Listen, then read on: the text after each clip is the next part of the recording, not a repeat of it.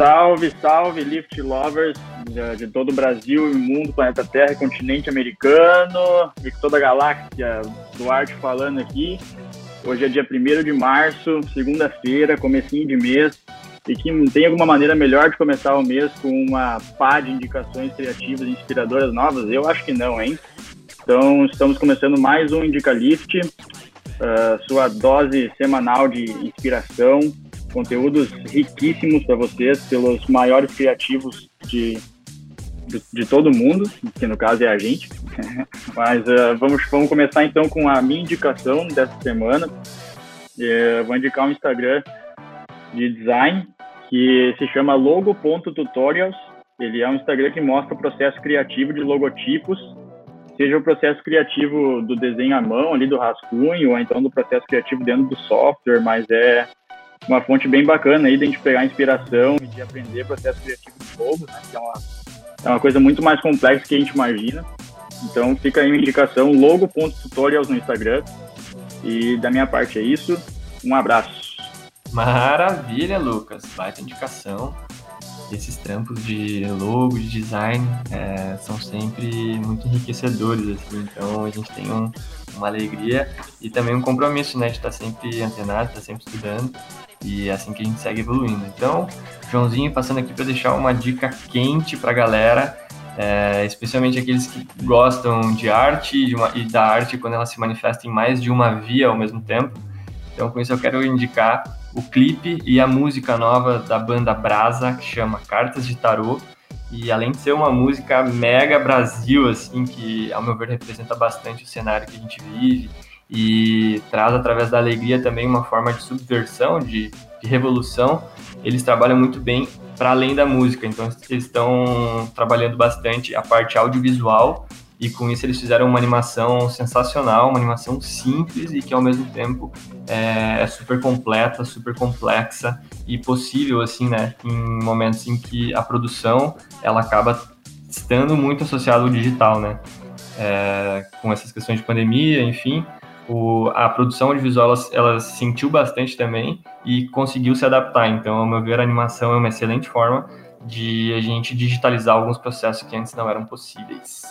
Da minha parte é isso, desejo uma boa semana a todos e vamos que vamos, Cleitinho. Salve, salve galera! Baita indicação, Joãozinho Duarte. Vamos seguir daqui. E a indicação que eu trago é uma visão aí bem próxima da área que eu curto muito, né, que é a área do digital. Eu trago aqui uma indicação para aquelas pessoas que estão querendo ficar de boas em casa com seu Netflix. E eu trago aqui o documentário que chama-se Fire Festival. Esse documentário ele está disponível pelo streaming Netflix. E ele foi dirigido por Chris Smith e ele narra a história dos bastidores de um evento, um evento de luxo, uma organização de um evento de luxo. E um evento que aconteceu nas Bahamas. Eu não vou falar muito sobre o documentário, mas ele lida né, com diversas questões, desde a transparência na internet, né, desde a falta de profissionalismo, desde a falta né, de propaganda enganosa, e principalmente como a organização ali não soube lidar com sua reputação, não soube lidar em como manter né, as pessoas bem informadas, transparentes de todos os processos, né, e nos traz diversos questionamentos de um festival de música né, e quais lições a gente consegue compreender a partir de ações que foram desenvolvidas aí pela galera. Então é uma baita indicação para você ficar de boinhas aí no seu sofá, na sua cama e né, conhecer um pouquinho mais desse documentário que é muito, muito massa. Vale a pena conferir. Salve Clay, excelente indicação. Uh, nessa mesma pegada de série documental, eu quero indicar a série As Prisões Mais Severas do Mundo. Uh, ela é uma série que o, tem um apresentador, o Rafael Rowe, que é assim que se pronuncia.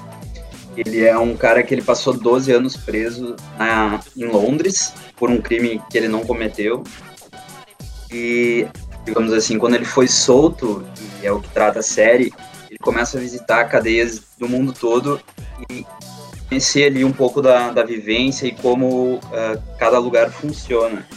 Eu achei muito interessante essa série pelo fato de que conhecer as cadeias do mundo conta muito sobre a cultura, um pouco sobre a cultura do país, mas muito sobre como eles tratam as pessoas. Uh, há contrapontos bem interessantes ali, por exemplo, na Groenlândia, é um país, digamos, pequeno assim, e as prisões são como apartamentos, os presos têm celulares, claro que não são smartphones, mas são uh, celulares que eles conseguem ter contatos com a família, tem um controle, assim, eles sabem com quem os presos estão falando, mas, digamos, eles têm até videogame no, na, na cela deles, é uma, é uma parada, assim, bem, diferente de outro lugar, por exemplo, como a Filipinas, que mostra lá que tem uma, uma, uma política contra as drogas muito forte, e na cadeia da, da Filipinas, uh, ah, para cada guarda, são, se eu não me engano, 400 presos. E dessa forma é impossível controlar tanta gente. São os próprios presos que uh, ordenam e cuidam ali das regras do local. Então eles têm, digamos, uns chefes de pavilhão e esses chefes eles coordenam esses chefes, eles punem caso seja necessário. Então foi uma série assim que, que, que, me tocou bastante por ver as diferenças uh, que existem no mundo e ver o quanto falta humanidade assim em muitos lugares. Claro que a gente tá a gente trata de um tema bem bem assim uh, peculiar ou sensível que são pessoas que cometeram crimes mas acreditar que elas podem mudar é uma é um valor que não é implementado em alguns lugares enfim essa é a minha indicação. Espero que gostem. Agora eu passo a bola pro Nino Gui. E aí, Guizão? Uh, ótima indicação aí, mano. Já, já vi esse, o trailer dessa série aí, no, desse documentário ali no Netflix. Não cheguei a olhar ainda, mas vou conferir com certeza. Uh, faz uma visão aí bem profunda assim do sistema penitenciário, né? E uma realidade bem pesada também. E então, da minha indicação, rapaziada, vou indicar um perfil no Instagram, que é o Fotocracia, arroba Fotocracia. E ele traz diversas fotos icônicas, né? Uh, então, na legenda ele traz um contexto assim por trás dessas fotos. Ele se descreve como fotojornalismo, história, cultura pop e muita nostalgia. Então, só como exemplo ali, os caras postaram esses tempos aí uma foto do Daft Punk se apresentando sem capacetes em 1993. Aí o querido duo francês que se separou aí alguns dias atrás. Então eles trazem muitas fotos bacanas e muita, muita história também por trás delas. Então fica aí uma, uma boa dica para seguir no Instagram. Fotocracia. Olá, gente linda! Aqui Patrícia falando. Minha primeira participação no Indica. Eu venho aqui para indicar também um perfil no Instagram de uma grande artista local, se chama Jaque Macedo Art, arroba Jaque Macedo Art.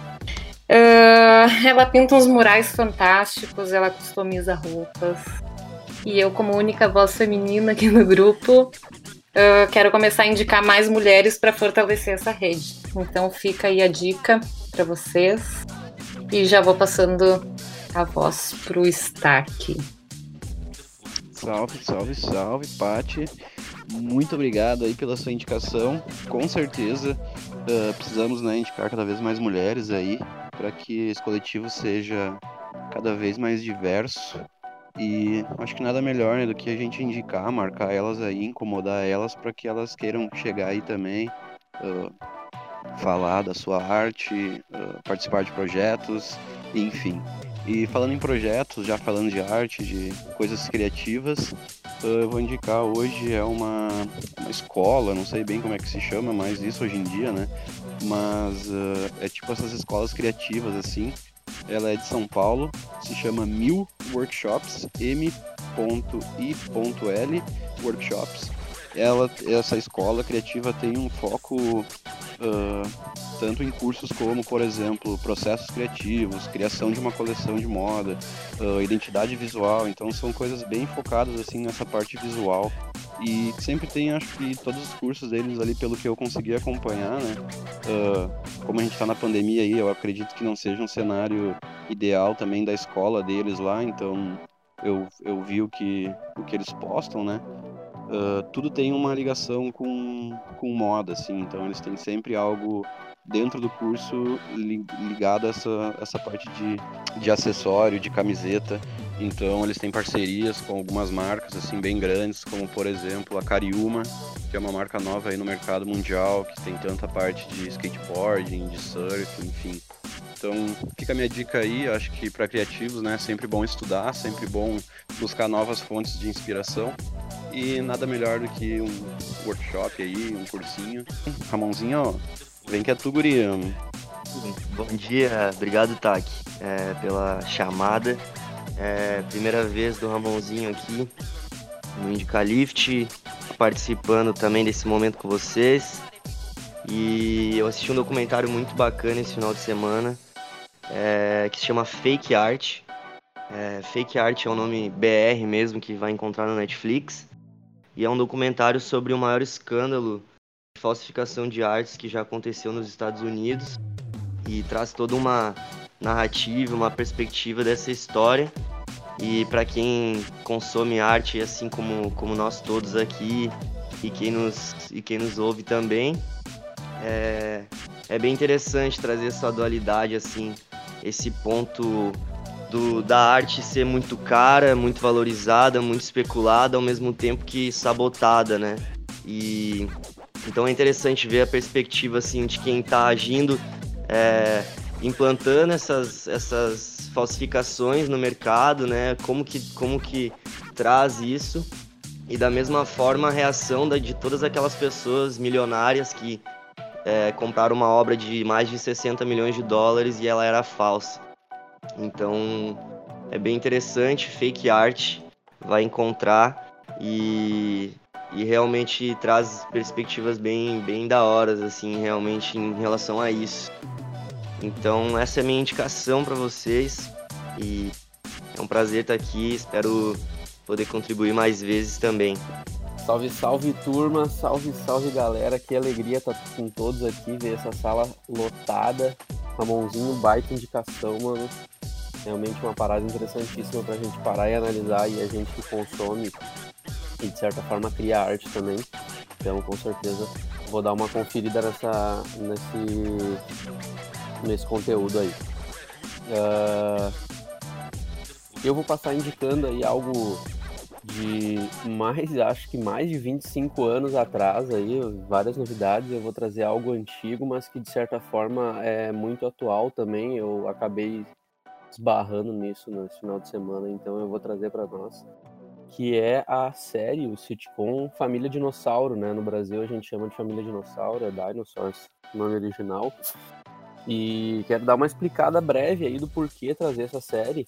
Basicamente, eu tava dando uma olhada em algumas coisas e acabei chegando nela. E comecei a ver um documentário ali no YouTube. Na verdade, nem é um documentário, é mais assim, uh, comentários sobre o quão inovadora foi essa série na época em questões de tecnologias, de desenvolvimento ali de personagens, de desenvolvimento de animatronics e tudo mais, mas principalmente dos temas extremamente atuais que a série tratava há 25 anos atrás.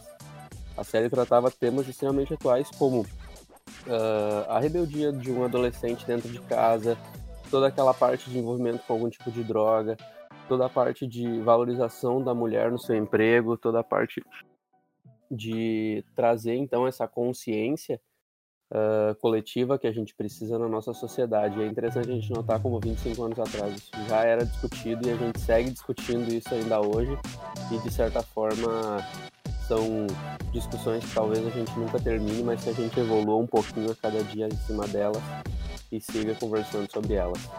Então, essa é a minha indicação, Família Dinossauro. Procurem sobre os temas discutidos, sobre como ela era feita, vocês vão ficar impressionados com o que era feito há tanto tempo atrás.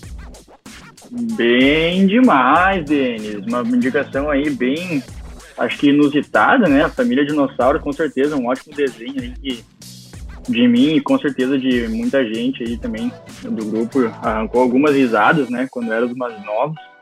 E realmente nunca parei para pensar nesse lado mais crítico, eu acho, né, mais de, de transmitir mensagens do desenho.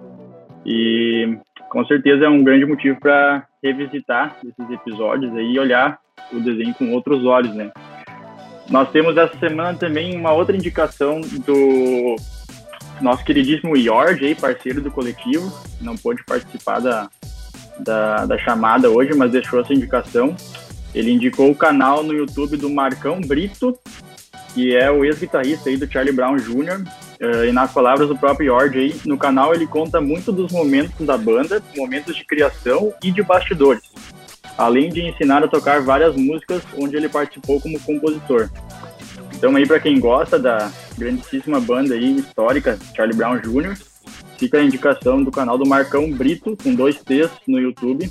Tem bastante conteúdo legal lá. Então, chegamos ao final de mais um Indica Lift aí, começo de mês. Indica Lift lotado, bastante presença, coisa boa de se ver. Espero que a gente possa seguir assim, que esse episódio aí eh, sirva de motivação para atrair mais gente para dentro do Indica gente de fora do coletivo que queira participar, que queira entrar e participar com a gente. Então, obrigado a todo mundo pelas suas indicações.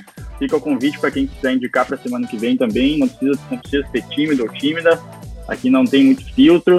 Qualquer conteúdo inspirador para vocês pode ser inspirador para outras pessoas também. Então, indiquem, indiquem, indiquem, indiquem. Duarte aqui, finalizando esse episódio. Um abraço a todos, um ótimo mês de março, uma ótima semana cheia de criatividade e inspiração para nós todos. Falou!